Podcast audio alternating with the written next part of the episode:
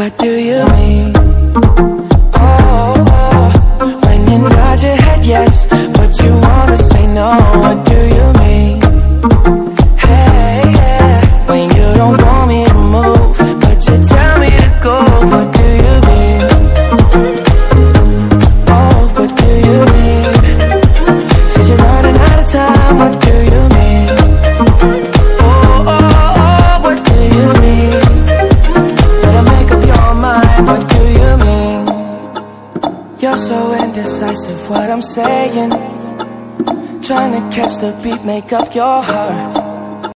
Hola, muy buenas tardes al público que nos escucha, nos sigue de diferentes plataformas digitales. Mi nombre es Shula y Stephanie Hernández Pérez, estudiante de sexto Administración de Empresas y técnico en Comercio Digital, vespertina del Colegio Liceo Canadiense Roosevelt.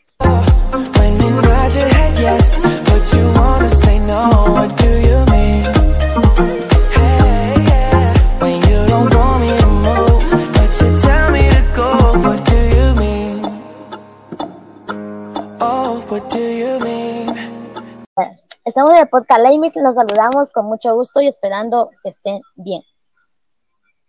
Hola Shirley, ¿cómo has estado? Es un gusto volver a compartir este espacio contigo, donde aclaramos dudas y tratamos temas de interés. Mi nombre es Rosemary Michelle Yacón Ramírez, estudiante de sexto perito en Administración de Empresas, con técnico de Marketing Digital.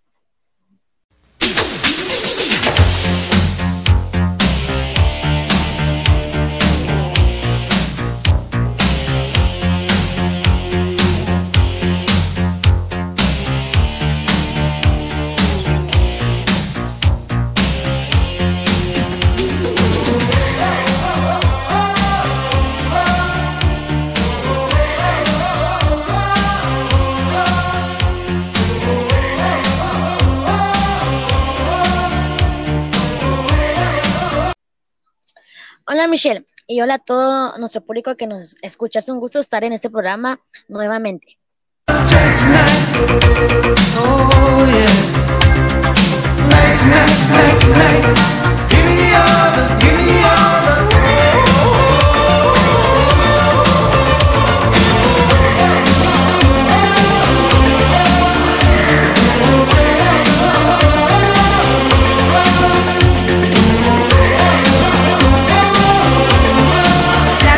Ir iniciando con nuestra información y nuestros puntos de vista con los servicios públicos en las comunidades más lejanas en el interior del país. Y claro, comencemos. Los servicios públicos pueden ser como el agua, gas y electricidad. Los servicios públicos son de suministros fundamentales que desempeñan un papel esencial en el desarrollo económico y social. Los servicios públicos se suministran de calidad con una condición que son para la erradicación efectiva de la pobreza. Los gobiernos son responsables en un término para asegurar el acceso a fiable en cuentas y así creciente competencia en el sector de los servicios públicos. Y suministros en los últimos años, los que han ofrecido efectos en la seguridad del trabajo y las condiciones de trabajo en el sector, una formación y unos niveles de dotación adecuadas en la utilización de las nuevas tecnologías son importantes para asegurar la eficacia y la seguridad del lugar de trabajo. Rising up, back on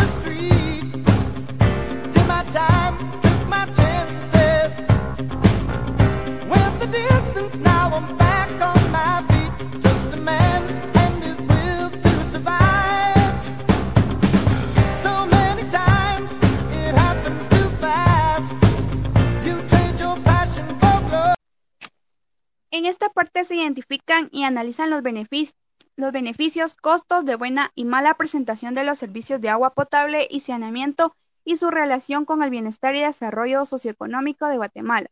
Cabe destacar que una buena prestación no solo debe tener una cuenta la extensión de la cobertura con el objetivo de alcanzar el servicio universal,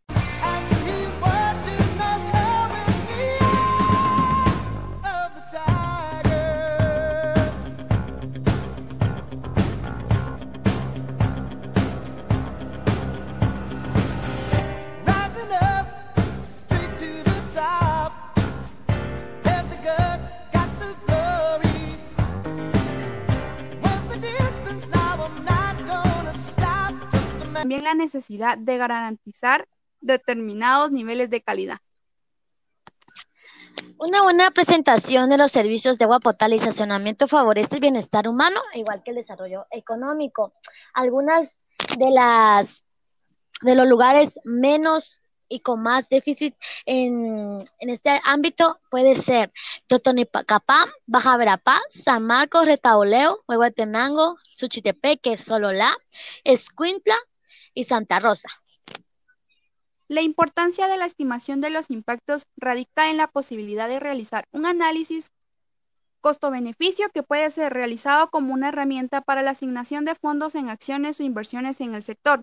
Permite evaluar la convivencia de un determinado proyecto en relación a otros. Inclusive, resulta útil para decidir entre distintos proyectos de agua potable, por ejemplo, en distintas zonas geográficas o entre agua potable y alcantarillado u obras de calidad del servicio. La estimación de los impactos también pueden llevar a tomar dimensiones de los beneficios asociados a identificar quiénes serán los beneficiarios y quiénes podrán verse perjudicados y así conocer los efectos. Shirley, a ver, ¿cuáles fueron las preguntas que nos hicieron acerca de los malos comentarios acerca de los servicios públicos? Entre ellas podemos encontrar la mala calidad del agua y drenaje, ya que muchas veces los drenajes se tapan cuando hay lluvias fuertes y eso ocasiona estragos en las calles. También es el agua, la falta de calidad del agua y higiene puede ser algo perjudicial para los niños, ya que es un servicio fundamental para el diario vivir. en primer lugar, como ya se mencionó, la población carece de servicios como por ejemplo sufre con mayor frecuencia de enfermedades a transmisión hídrica y por lo tanto cuando los niños están enfermos se ven imposibilitados de ocurrir a la escuela y hacer otros quehaceres. También se puede apreciar la persona anterior la carencia de servicios sanitarios adecuados, también conlleva problemas de género, no solo se encuentran en la tasa de deserción escolar, sino también en niños y niñas en casos de una mujer encargada, ya que depende de la responsabilidad de cada persona. También tenemos el alumbrado público. Es el servicio de luz eléctrica que en el municipio otorga la comunidad y que se instala en calles, calzadas, plazas, parques y jardines, en general en todos los lugares públicos o de uso común, mediante la instalación de arbotantes con sistema de luz mercurial y, y vapor de sodio, así la falta de iluminación hace vulnerables a los sectores, especialmente a los más alejados del centro de la ciudad. Una calle mal iluminada es sinónimo de inseguridad. La poca luz en la calle fomenta los robos, violencia y tenemos los residuos sólidos. El manejo de los residuos sólidos causa un deterioro del paisaje natural manifestado con contaminación del suelo, tanto como aire y cuerpos de agua. Y cabe recalcar también que esto es gestión pública municipal ya que esto requiere bastante de, eh, de, organización de ellos. Entre ellas se puede encontrar la gestión pública municipal directa, que es donde la administración de los servicios forma parte de la municipalidad y que no cuentan con autonomía. También la municipal delegada, que corresponde a empresas o entidades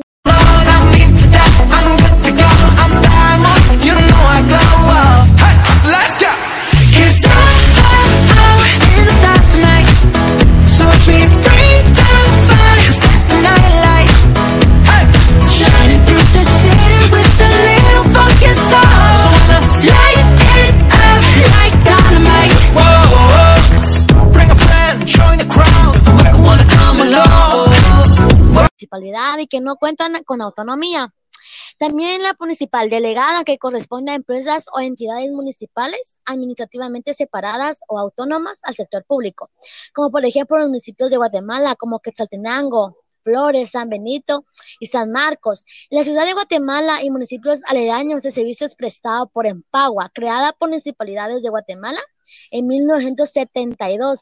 Se considera que a pesar de las deficiencias, se presenta en unas de pocas entidades prestadas con deficiencias que representa. Una de las recomendaciones de la política a partir del diagnóstico y del análisis de los factores que inciden en el desempeño del sector realizados en el presente trabajo, se presentan las siguientes recomendaciones de política pública. Organizar la industria con un mayor grado de autonomía de gestión, implementar regímenes tarifarios, esquemas de subsidios para la eficiencia, gestionar de forma coordinada el funcionamiento del sector, implantar la regulación y el control de la prestación como marco de incentivos para la mejor y expansión de los servicios, promover la eficiencia y transparencia y competitividad en las compras contratarias, diseñar un marco específico para el mejoramiento de los servicios rurales, una de las conclusiones importantes que nosotros como compañeras eh, vimos al investigar sobre este tema es que es una presentación de servicios de agua potable y saneamiento favorece el bienestar humano, al igual que el desarrollo económico y la protección del medio ambiente. El acceso a adecuados servicios representa una importante mejora en el bienestar y en la calidad de vida.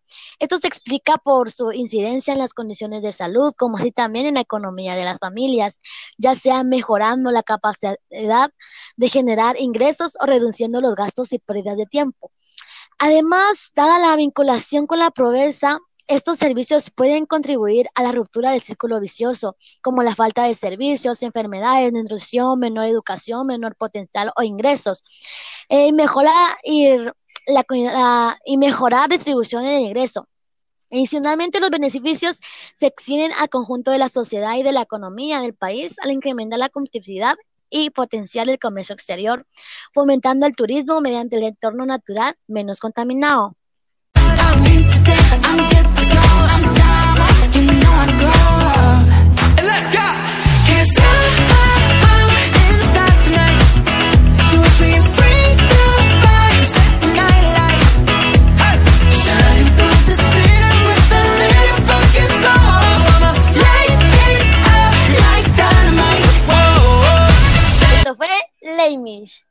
Hasta la próxima.